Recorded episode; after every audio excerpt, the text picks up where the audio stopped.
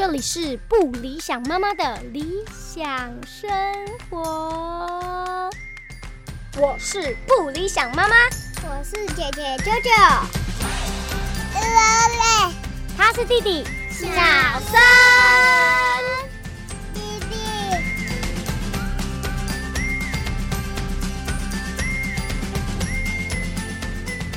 嗨，大家好，欢迎收听不理想妈妈的理想生活，我是不理想妈妈本人。今天呢，要跟大家聊的这个主题，我觉得，嗯，对大家多多少少都有一些生活上面的小帮助啦。也许不是那么多人在意这件事情，但是我觉得。爸爸妈妈如果能让自己的小朋友少一点时间使用电视啊、iPad 或手机，而多一点时间在自己的手上面可以进行的事情的话，我想大家都很乐见。今天呢，要跟大家聊聊小朋友在家里可以做的美术练习，或者是艺术练习，或者是。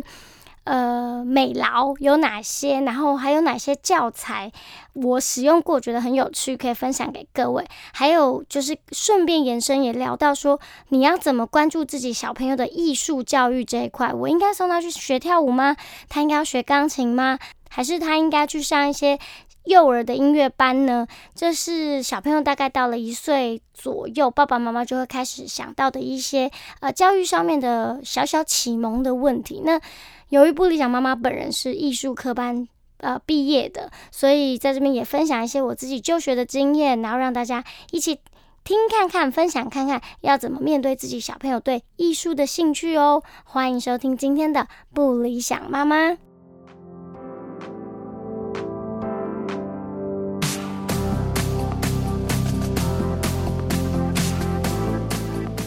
说到自己是艺术科班毕业的，听起来是有点害羞，因为大家对艺术的理解大部分还是停留在呃美术啊，或者是音乐、舞蹈这些，真的是比较抽象的部分。因为我是戏剧学系毕业的，所以比较。可能不是让大家觉得是跟艺术相关，反而会一直觉得它跟电视电影较相关。当然，其实如果大家在就学的过程当中会发发现，其实台湾的教育体制并没有去归类戏剧是在哪一个类科。那实际上，如果你在台湾读戏剧系或者所谓的戏剧科，就从高中开始，其实它都是比较偏向舞台剧的教育，它并不是走电视电影。所以，其实我在就学的。一路上都常常要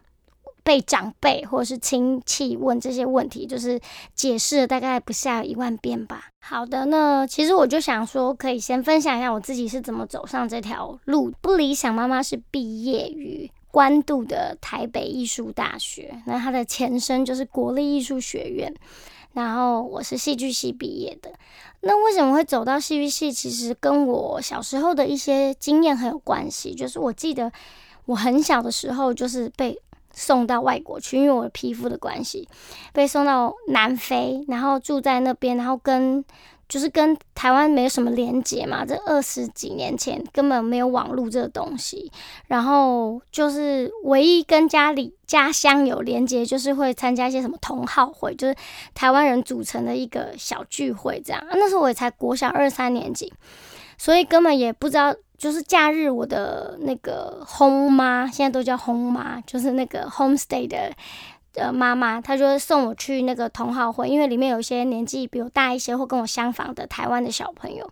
那我就记得印象非常深刻。我们有一年中秋节的时候，因为在异地，对于这些节庆又特别的会思念，然后会办很多的活动，所以那时候我们那个同台湾同乡会就办了一个中秋节的。晚晚宴这样，然后我们一群小朋友，就是有类似大高中的大哥大姐，就带我们排了一出那个嫦娥的故事。因为因为我们这么小住到国外，其实跟华人的文化连接就相对非常低，所以可能同乡会也觉得，就是用这样子故事跟戏剧带入的方式，让住在国外的小朋友知道一些中华的传统文化这样。然后就演完那个，就我只演一个很小的角色，因为我才二年级，OK。反正就演完那个那个什么联欢晚会的表演之后，就觉得天呐，演戏实在太有趣了。就是其实我不是演什么了不起的角色，但我觉得全部的人可以同心协力一起完成一件事的感觉超棒。那时候就是有这样的感觉，然后不知道为什么就从那一刻开始萌生了对戏剧的喜欢跟好感，一路就后来就回来台湾嘛，然后念念念念念到。我就是念体制内的国小、国中，所以我就报考了华冈艺校，就很幸运了，我就考上了。那所以，我从高中就已经是在读艺术学校的学生。考大学的时候，就是心里的第一志愿就是北艺大，就是关渡的北艺大。但是实在是学科太难考了，就是因为我是职校的学生，所以我第一年没有考上北艺大，但是我有考上当年度文化大学的榜首。就是文化大学戏剧系的榜首，对，然后我就念文大戏剧系，然后其实我边念戏剧系的同时，一边在准备重考，因为我觉得还想要再冲一波，所以我在文大戏剧系只念了一学期，然后就重考考上北大，然后就进入了台北艺术大学戏剧系就读，这样，嗯，两个学校的风气跟老师的师资也都不一样，但都很有趣，因为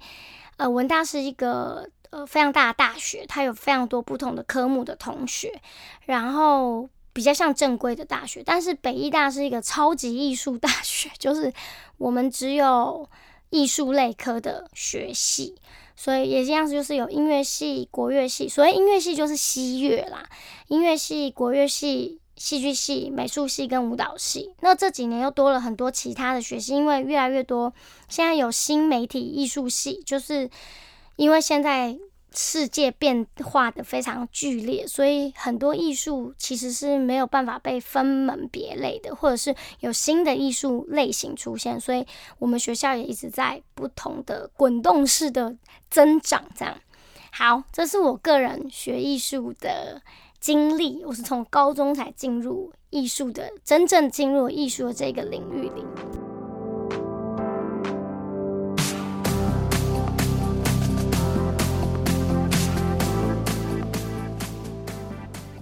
其实这一集我不是要 聊我个人的艺术经验跟生命啦，其实是想要透过跟大家分享我自己念艺术的过程，来聊聊我怎么看我现在小孩对于艺术上面的启发或者感想。那我进北一大阶段就更更有趣，因为我们大一的时候规定住宿舍的话要混住，就是一间宿舍有四个床位，然后学校会学校会特意的编成。呃，四个同学都是不同系的，所以你一年级入学，如果你是住宿舍的话，你很快就可以认识到其他系的同学，然后。可以理解他们的生活作息啊，然后他们在他们术科方面的学习是什么状态，觉得超好玩的。因为就会看到那个舞蹈系的同学放学，就是因为我们床铺都在上铺，下铺是那个书桌嘛，然后中间就会有个爬楼梯、爬的楼梯，跑上去床的楼梯。有时候看到舞蹈系的同学常常在那边拉筋，做一些非正常人可以做的动作，有时候那个开门进去都吓一跳，因为 同学突然脚抬超高这样子。不然就是美术系的同学，就是很辛苦在在翻他的那些就是历史西洋西那个西洋美术史的一些资料，或者是他每天就扛一大堆的材料回来，然后全身脏兮兮的这样子，就很有趣。对啊，所以我觉得就是念艺术学校真的很有趣，因为你可以看到更多的人，或是更多不同艺术的类别对生命有什么样的。诠释方法觉得很棒，然后学校这个安排也超棒的，因为你们的友情就会从一路一年级一路一直往上，然后到四年级彼此去看彼此的毕业展演，然后有时候说不定还可以互相支援，比如说请美术系的同学协助你在做一些美术上的判断，我觉得超棒的。对，那今天我想要跟大家聊是我在身为一个戏剧戏剧戏剧系的。学生，然后成为一个妈妈之后，看着我的小朋友在学习这一路上，就从幼儿宝宝，然后直到现在国小了，我是怎么面对他们的艺术教育呢？这件事情，因为我本身其实是一个儿童剧的演员，所以其实我对戏剧教育并不陌生。虽然我不是主要写案子的人，我是表演者，但实际上我们也是第一线跟小朋友做接触，所以。我觉得儿童剧演员这个角色帮助我非常多，去认识或者是跟小朋友共感，我觉得非常有趣。然后你说我有给我的小朋友做什么戏剧教育吗？是其实完全没有，但是我们的确蛮小就开始接触很多不同的幼儿的戏剧表演。那现在的小宝宝，现在小朋友真的很幸福，因为越来越多像我这样年纪的艺术家，不管是舞蹈家还是戏剧。呃，或者是美术或音乐，都开始注意到、关注到宝宝艺术、宝宝能够观赏的艺术的这个领域。所以，其实大家如果有兴趣，也可以上网查看看很多资讯。当然啦，现在因为疫情的关系，可能这半年来，这半年表演艺术都会很辛苦，然后也没有办法真的。有办法很确定什么时候可以去看表演，但是我还是很鼓励大家，如果有兴趣，你可以查查看。其实有很多表演是你以为你的小孩不能看，但其实已经有专门为他规划的表演了。宝宝剧场啊，这些东西我觉得很棒。这是戏剧的部分，我们家就是一路看戏，就是我会帮他筛选不一样的戏剧表演，这是我的专业，所以我有很多朋友也会透露资讯给我。学龄前呢，我们可以接触到的比较多的是艺术类别，就是我刚刚讲的美术课或是美劳课。那房间有很多不同的小教室，都会有开相关的类型的课程，可能去做涂鸦啊，去做呃故事的练习，就听绘本，听完绘本之后做一些颜料的练习。那除了这些之外，还有音乐的律动课，我想爸爸妈妈应该也都搜寻到非常多的资讯。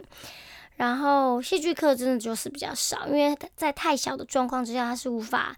听指令的，所以他只能用观赏的方式去参与戏剧。那舞蹈就更多了，有很多不同的律动课会带入，呃，幼儿芭蕾啊，这些都可以带入。那这这些都是一些身体上可以去做艺术练习的东西，我觉得也都很棒。那我们家的小朋友姐姐的话的历程，从我说看的戏剧。然后再来音乐的部分呢？我们家呃很小的时候我去上雅马哈，我想大家应该我我现在提到是一些比较有系统的。台湾如果有系统的幼儿音乐的话，就是分为雅马哈的系统跟奥福的系统。那大家可以就也是可以 Google，或是你们早就 Google 到了。那奥福的系统它就是也是从奥地利传来的，它就是一个。会把一些生活认知，然后还有节奏，全部都融合在课堂上。那这个我们弟弟有去上，就是我们家小的这一只有上了将近半年的奥福。那他就是会带入故事，然后他也会有一些小劳作。那我觉得很厉害，因为他其实在五十分钟以内塞很多这样的东西。他几乎十分钟就换一个单元，十分钟就换一个单元，这是必须的，因为幼儿的专注力真的很短。我想爸爸妈妈们都。知道，所以呢，在课人课程上面的安排，不管是奥福还是雅马哈，他们都是以十分钟为一个单位，在进行呃课程上面的转换，就十分钟之后就会换另外一个主题，这样小朋友才可以在不同的主题当中完成不同的任务。所以音乐的系统主要就是分这两个阶段。那奥福对我来讲，我因为我们家姐姐是上雅马哈。然后弟弟是上奥福，所以相较之下，我可以感觉到比较不同的是，奥福的系统比较多是在带领生活认知，然后他也会带一些手作跟呃律动比较多，就是它是一个混合式的课程。那雅马哈蛮专注在乐理，还有小朋友对音乐听觉上面的训练，这个我觉得也蛮重要的。因为如果你对于小朋友的音乐教育非常注重视的话，雅马哈它是非常有系统性的一套呃教音乐教育的过程。那有兴趣的爸爸妈妈也可以上网去查询这方面的资讯。那雅马哈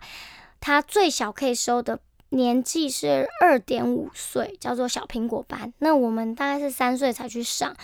然后他很注重在听觉。那你教小朋友这么小弹钢琴是不太可能，但是会教一些非常基本的乐理，或者是让他们认识音符，还有跟键盘之间的关系。那奥福就不是，奥福就是其实它就是唱唱跳跳的律动课，但是它也是一个。呃，完整的系统，它也会带入呃生活的认知啊，还有很多呃各式各样，比如说粘贴东西、小肌肉的训练，这些他也是都会放进去。那这两个系统要带给小朋友的的训练跟东西也是不一样的。那大家也可以上网去 Google。那舞蹈部分就我本人比较没有那么擅长啦，因为我本身就身体没有那么厉害。对，那舞蹈的部分，其实呃，我知道就是云门，云门有一系列的小青蛙的舞蹈课，那它也有试上，欢迎，我觉得也很欢迎大家可以尝试。那当然啦，现在因为疫情的关系，可能大家都会先停课一阵子，但是不久的将来，大家如果有兴趣，也可以去试看看。那我觉得像云门。的教育系统也是非常完整。那我觉得他们的想法很棒，就是说他不是要让你带什么技巧回家，他是要让小朋友认识自己的身体，然后跟自己的身体有一些对话。那可能对不是艺术相关类课爸爸妈妈觉得很这个说法很诡异，就是什么叫做自己跟身体的对话？我觉得它就是一种呼吸跟控制的关系，其实是跟瑜伽也是类似的状况。所以我觉得让小朋友很小就可以去理解自己这些动能是怎么产生的，然后老师会在教学的过程当中让小朋友了解自己的身体可以做到什么样的程度。其实这在某方面也可以训练他们对于身体的专注性，就是安静下来专心，然后动如脱兔，静如处子。然后当然还有一些大家比较为大家所知的，就是一些体能课、体操课，或者是芭蕾课。那这些大家都，我现在资讯很发达，大家都可以参考。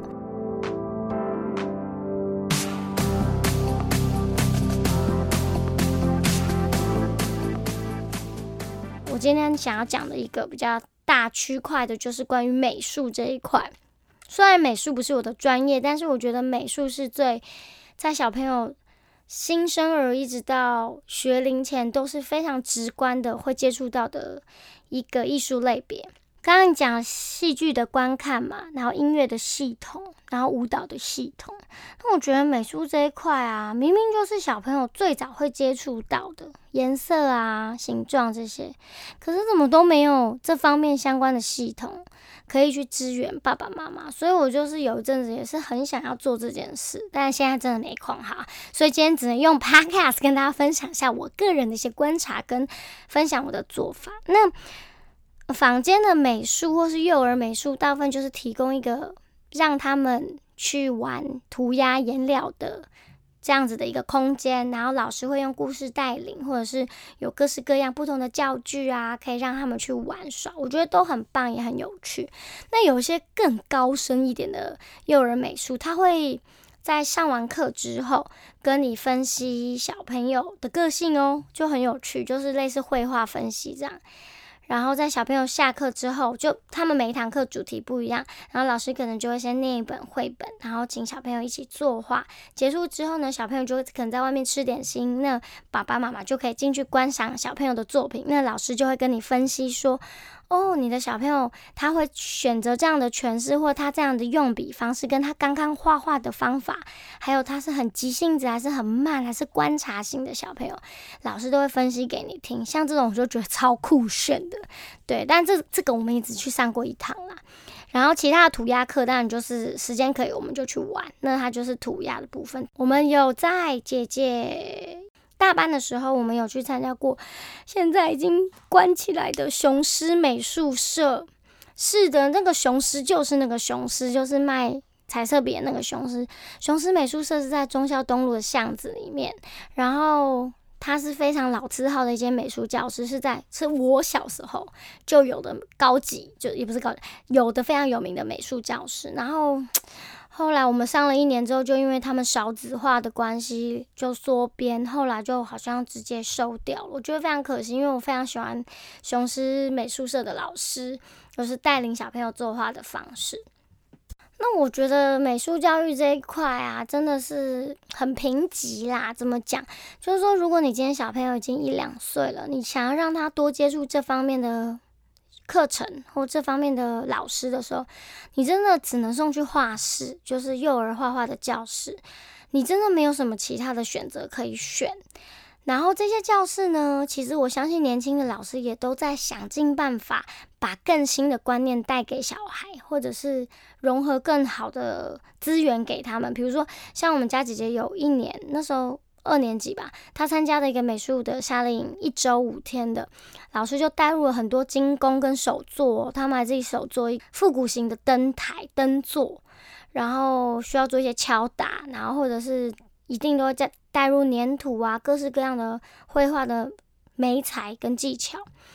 但我觉得美术这件事情，它其实是一些观念的启发跟呃动手去做的这个能力。这些东西其实要在更小就应该在生活当中练习。我知道非常非常的贫瘠，就是你的小孩如果现在一岁、两岁，你其实更没有地方可以送他去，因为他的手的训练能力还没有办法可以完成一个真正的作品。那就算有些美术教师想要带一些比较新潮或者是特别的美术观念进去，可能未必家长也能不一定能接受。那这方面我觉得做的比较厉害，就是朱明美术馆在金山山上的朱明大师，他为了小朋友开辟的一个园地。朱明美术馆它非常致力于幼儿的艺术教育这一块。那我也觉得爸爸妈妈可以上网去查查他们的活动，你会看出他们对于美术教育的脉络是非常。非常有宏观的，他不是只教小朋友画画。那我今天开这集，其实也想要跟大家聊，就是美术教育真的就只是画画吗？当然不是啊，就是到底要把画东西画的多像要干嘛？现在手机拍照这么方便，对不对？那美术教育到底要给小朋友什么？我觉得美术教育给小朋友就是一种呃非写实的开展。你们很抽象，有知道我是艺术科班 出身的了吗？非写实的开展的意思就是说，我们现在眼睛看到的东西，我们现在眼睛看到的东西，不一定要把它画成像我们眼睛看到的东西那样。对，就是我可以用我自己想要做的事情去做。那这是给年纪比较大一点点的，可能上国小。那学龄前的小孩的美术教育，我觉得非常重要的是一个，我可以做到任何事情。的这一个题目，就是我可以做到。比如说，我可以把这个红色颜料放在我想放的位置上，不管是用手，还是用笔，还是用泼的，还是用撒的，不管，我可以把这个蓝色颜料跟红色颜料混在一起。我可以把这边贴成这样，我可以剪成这样。我觉得那是一个心智上的自由的开展，就是艺术。幼儿美术这件事情，那我也不是专业，我完全没有，我当然完全没有修过这方面的任何的学科。但是在我观察自己的小孩，跟我自己多年逛美术跟喜欢美术的这件事情上面，我觉得对于幼儿来讲，艺美术这件事情这么小就接触，任何东西对他来讲都可以是美术。他把车子排成一排，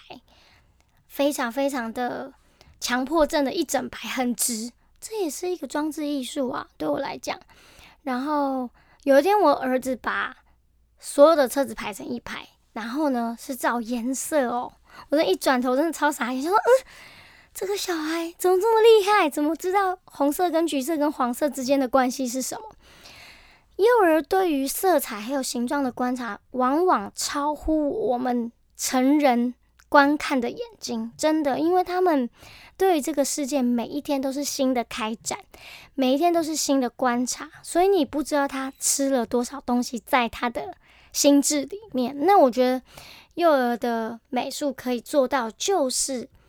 呈现出他吸进去之后，他可以反馈出来的样式。那还有我讲的就是，我可以做到，我我可以决定我想要把什么东西放在哪里。我想要现在黄色上上面就是叠绿色。我不管它协不协调，好不好看，我现在想这样做，然后我做了，然后他看到结果了，觉得哇，原来颜色可以这样子开展。那我觉得这对小朋友很重要吧，对不对？就是在他还没有办法自理很多事情之前，他至少在色彩的选择、画纸上面的选择，他可以完成他想要完成的样子，然后不会被骂，弄脏也不会被骂。觉得这个东西是教养上面也蛮重要的一一环。那可能多多少少跟我这一年来去练习华德福的适配也有关系啦。那我觉得除了这些，然后进阶到美劳、粘土，呃，可以剪纸的这些概念的时候，又进阶到呃，在颜料部分，就是我刚刚讲的，就是我可以决定什么东西放哪里，我也可以决定每哪一个颜色加哪一个颜色，我会得到什么结果，这个东西我可以完成它。那再来进入到剪纸啊、捏土。做美劳的这个阶段的时候，我觉得又更重要了。它界定了孩子跟物质之间的关系。就是哎，我可以用粘土做一个球，哎，我做得出来，哎，我可以，哎，我可以用粘土盖一个房子，哎，那个东西跟玩玩具是很不一样的物质逻辑，因为玩具它就是长那样嘛，然后你可以去堆叠它，去玩它，但是它没有被塑造、形塑的这个过程。那我觉得像做美劳、剪纸，然后把平面东西变成一个立体的，然后。对，就是从平面进进到立体的这个过程当中，小孩在这个观念当中也建立了我跟物质之间的关系。我是 I can made it，我可以做成这个样子，这个东西是我做的。那我觉得这个就是一个确立自我非常棒的一个过程。那当然，小朋友在做的时候心里不会这样想，但是在不断的练习过程当中，我觉得小朋友会内化到他们心里，对自己是有自信的。我觉得这是比较少人，可能比较少人会观察到，为什么要让小朋友去学粘土？为什么要让小朋友学机呃剪纸做美劳？用双面胶真的用双面胶跟纸盖盖起一栋立体的房子？为什么要学这些？那我觉得没有为什么啊，这个就是他人天生对于好奇，跟人天生可以用自己的双手完成一件事情这么基础、这么基础的求知欲跟好奇心。跟毅力，我觉得这个都很重要。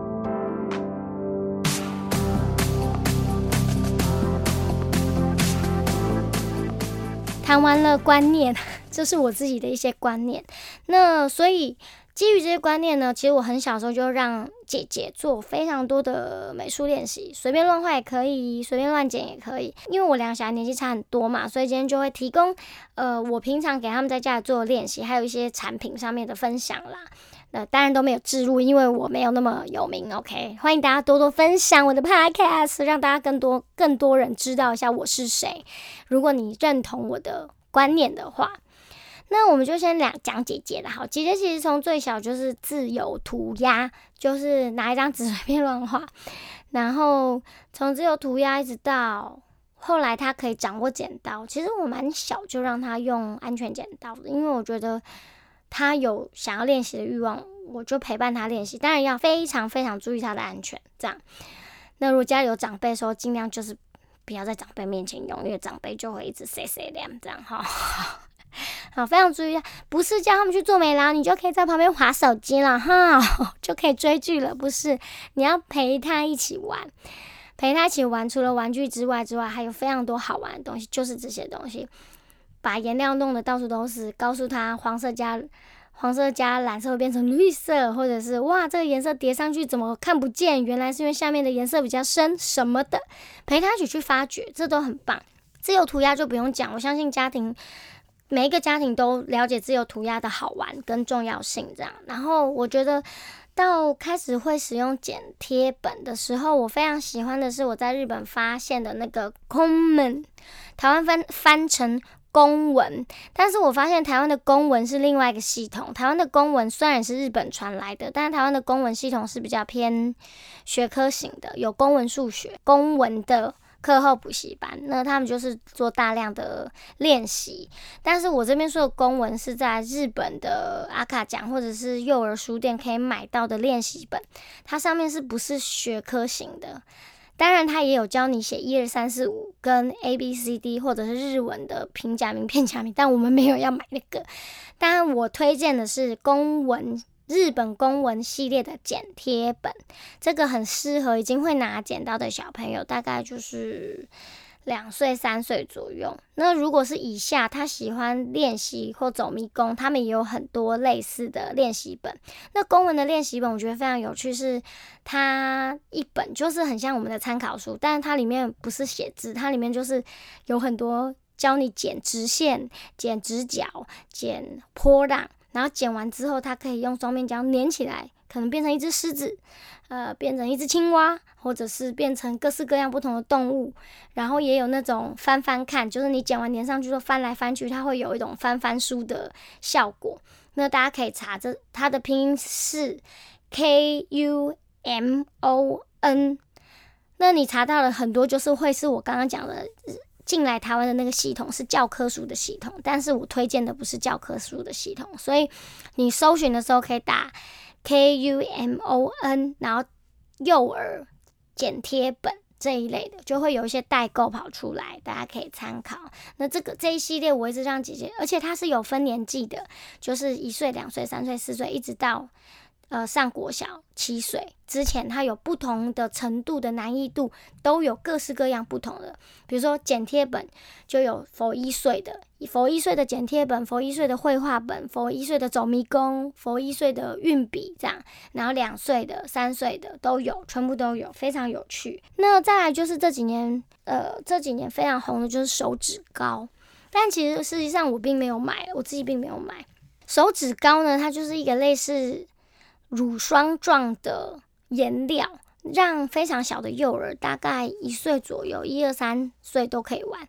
它就是用手沾了，然后它是霜状的，所以它不会滴的到处都是，所以它是有附着性，粘在他的手指上，它就可以在呃你任何准备的纸上面。挥洒他自己的创意，然后在上面盖手章啊，盖小点点呐，手指膏这几年非常红，也欢迎大家上网查。那除了有卖现成的，我有看到一些爸爸妈妈会自己做，我觉得他们也很厉害。手指膏也是可以自己做。那手指膏的用意就在于，第一个它是霜状，它不容易滴落，跟用亚克力颜料或者是用一般的水彩，呃，在使用上更适合幼儿之外，它当然就是无毒的。对，因为你知道，一二三岁的小孩就还是很容易吃到这些不可以吃的东西，所以大家可以找看手指膏。手指膏也是非非常的适合那个自由涂鸦的搭配这一系列啦，就是反正会弄得很脏就是了，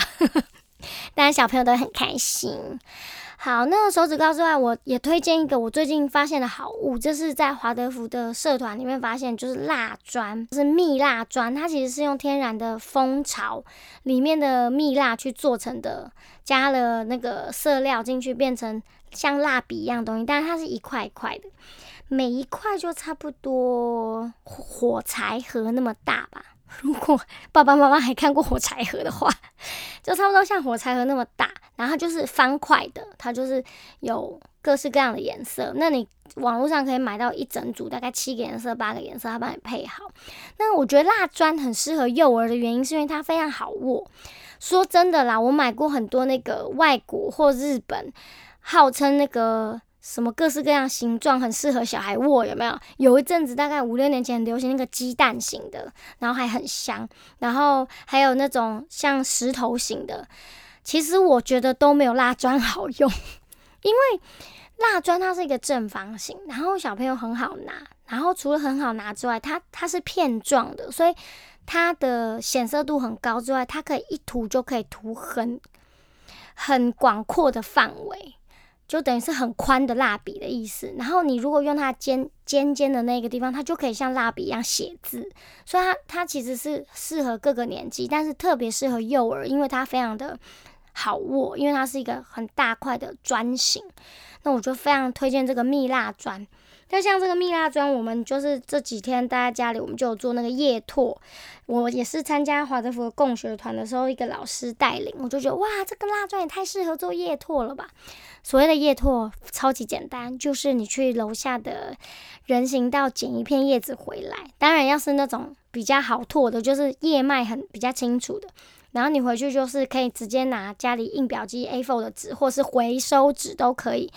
把叶子垫在纸下面，然后直接拿这个很宽的蜡砖往上一涂，哇，超清楚，那个叶脉马上就跑出来，超有成就感的蜡，就是很棒。我就觉得蜡砖哇，真是一个非常棒的尺寸，所以大家可以去找看看。而且它是天然蜜蜡做的，所以也不会有含毒的问题。那除了蜡砖之外，这几年也很流行丝绒蜡笔。丝绒蜡笔它就是。呃，不像传统蜡笔，它是一支圆圆的，然后外面包一层包一层纸。我们小时候用的蜡笔就是这样。丝绒蜡笔它是塑胶管，然后呢上面有个转头，它不是那个细的哦，它是它是粗的，然后有个转头可以把里面的蜡蜡把里面的色蜡推出来，但是它非常的滑顺，所以它叫丝绒蜡笔，就是它超过溜的。对幼儿来讲，其实我们传统就是所谓真正的传统的蜡笔，它显色度非常的低，所以导致小朋友有时候画的超没成就感。但这丝绒蜡笔超有成就感，因为它非常的质地非常的柔顺，所以你画在纸上显色度非常高，也非常好。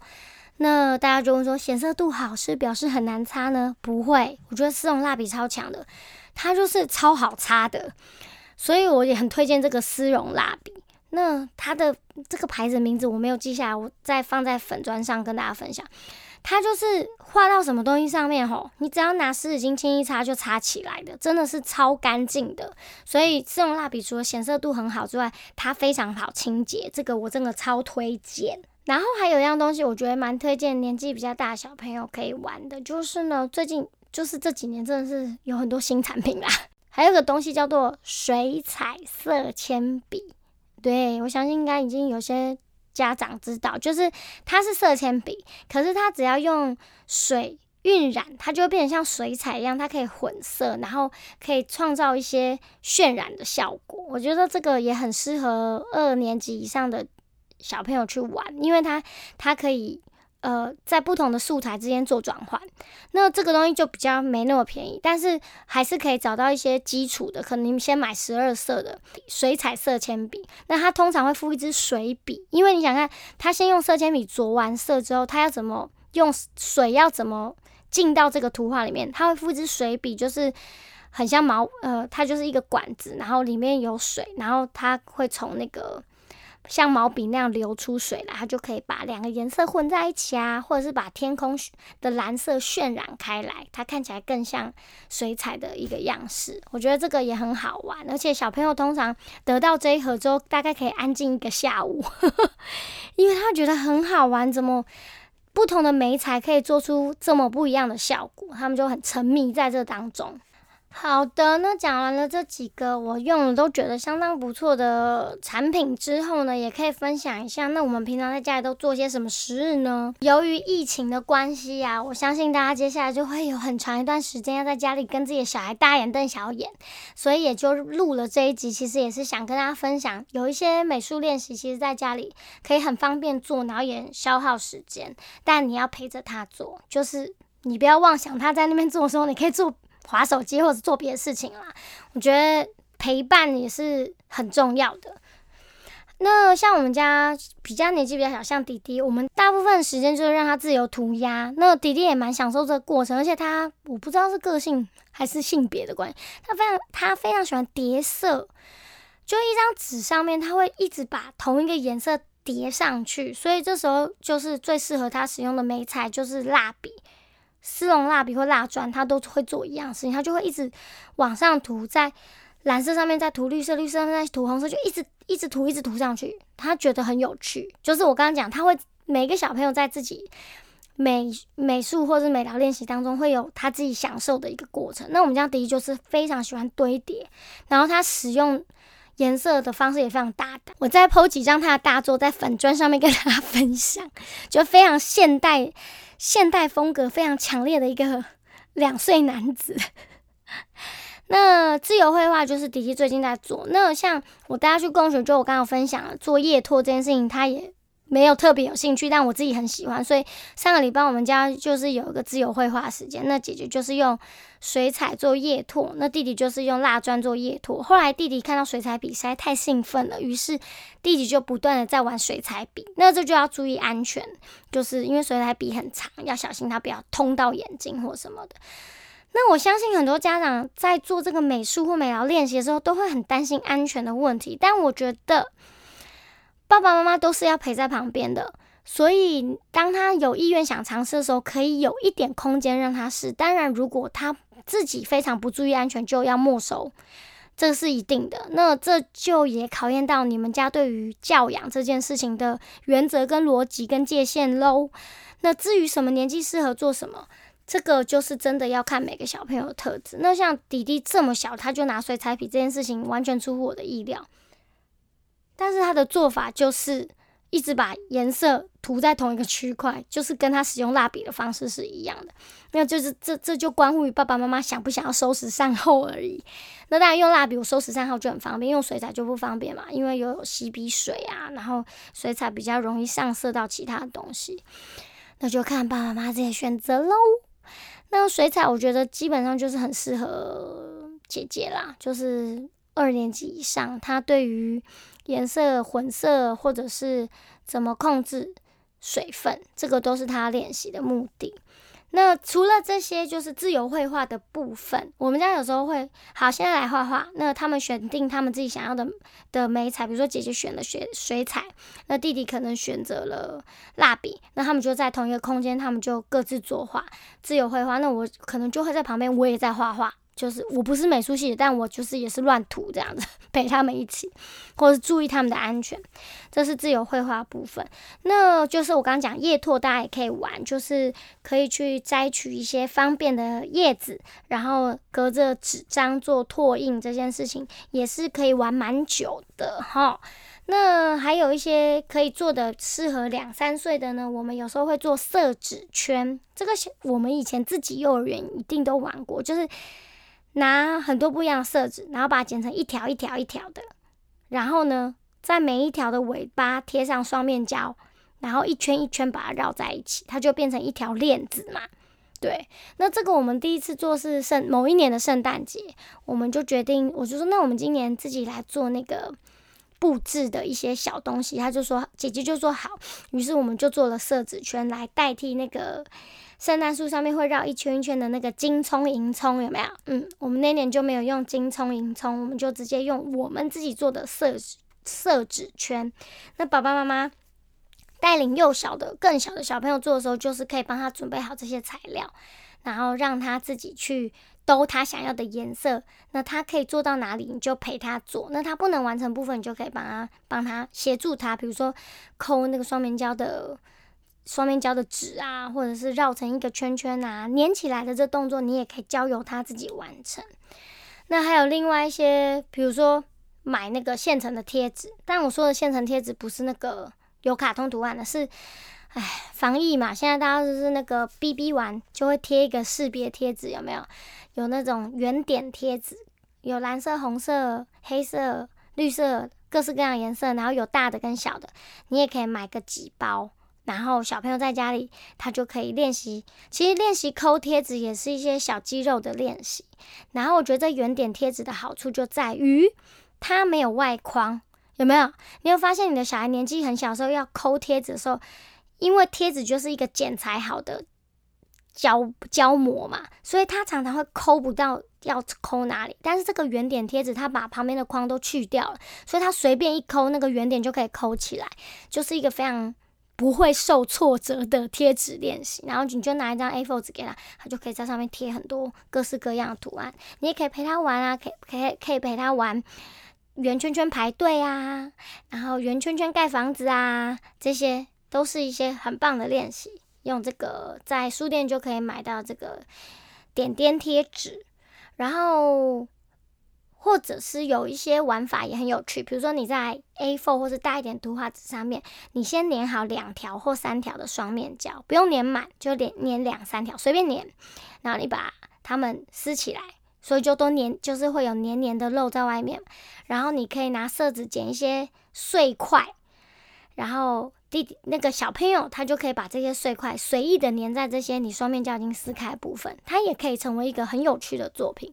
那对于幼小的小朋友来做这个练习，他们也很简单，因为他们根本就不需要做什么，他只需要把东西粘上去而已，粘在他想要的位置上。除了涂鸦之外，他也可以有这个剪贴，我们帮他剪，他可以自己贴的这个动作，那也是一个蛮好玩的练习。那像姐姐呢，这个年纪比较大，两两二年级、三年级，他们已经擅长于使用剪刀跟他们的手时候，我们家就是常常剪窗花。像我们今年过年的时候，他就帮我剪了一些红色的窗花。诶，大家知道窗花是什么吧？就是把一张色纸对折再对折，或者再对折，然后呢，你的剪刀就在上面随便剪什么洞，打开之后，它就会变成一个漂亮的几何图案的窗花。那也是可以。让高一点的高年级一点的，嗯，也是可以让二三年级的小朋友会用剪刀，小朋友可以做这个练习，而且会有各式各样不同的效果，非常有趣。然后折纸，折纸也是一个很棒的练习。当然前提就是 你们要看得懂说明啦。但是现在 YouTube 那么那么发达，其实很多折纸的影片都可以直接看着学。那当然，我当然最建议就是不要看 YouTube，就是你可以先学会再来教你的小孩，这也是一个很棒的过程。好的，大部分就是这些是我们家比较常做的一些美术练习，也欢迎大家上我的粉砖分享一下你们家的美术作品，或者是你们自己喜欢的在家里做的美术跟美劳的练习。我觉得这些都比玩玩具或是看 iPad 来的有趣很多，因为它可以创造自己独一无二的东西。我觉得这就是创作。创作真的没有什么大不了啊！一定要当什么大艺术家，一定要当那个电影导演啊！创作这些才是创，没有你的小朋友每天都在创作，他把香蕉弄得满地都是，就是一个超级现代的现代的艺术行为。他他随时随地都在创作，因为每一天对他来讲都是新的，每一件东西都事物都是。崭新进入他的生命里，所以他做的每一个行为都可以视为创作，这就是创作最广泛的意义。绝对不是在那小小的图画纸上东西才是创作，他玩的玩具，他排列出来的样子都是他的创作。爸爸妈妈真的要学习去欣赏这些东西，你会看到你的小朋友绝对非常特别，他的特质一定会让你。大为吃惊。那这些美术跟美劳的练习呢，就是让他更有机会去开展不同面向的自我创作，自己跟创作之间关系都是非常微妙的。好的，今天非常的意欲深远，跟大家 讲了非常多跟艺术相关的事项，希望有帮爸爸妈妈开启了一些小点子。让你们灵光一现，想说啊，那我们这个周末，或是我们接下来闭关在家里防疫的时候，可以做一些什么样的、什么样的练习，都是可以跟这些无形、没有标准答案的东西更有创意的一些开展。希望有帮助到大家喽，也希望大家能够多多帮我分享我的 Podcast。欢迎大家让自己的孩子有更多的媒介认识自己，跟认识这个世界的样貌，我觉得都是超棒的礼物哦！谢谢大家今天的收听，也欢迎大家继续追踪我的不理想妈妈的理想生活，我们下次见喽，拜拜。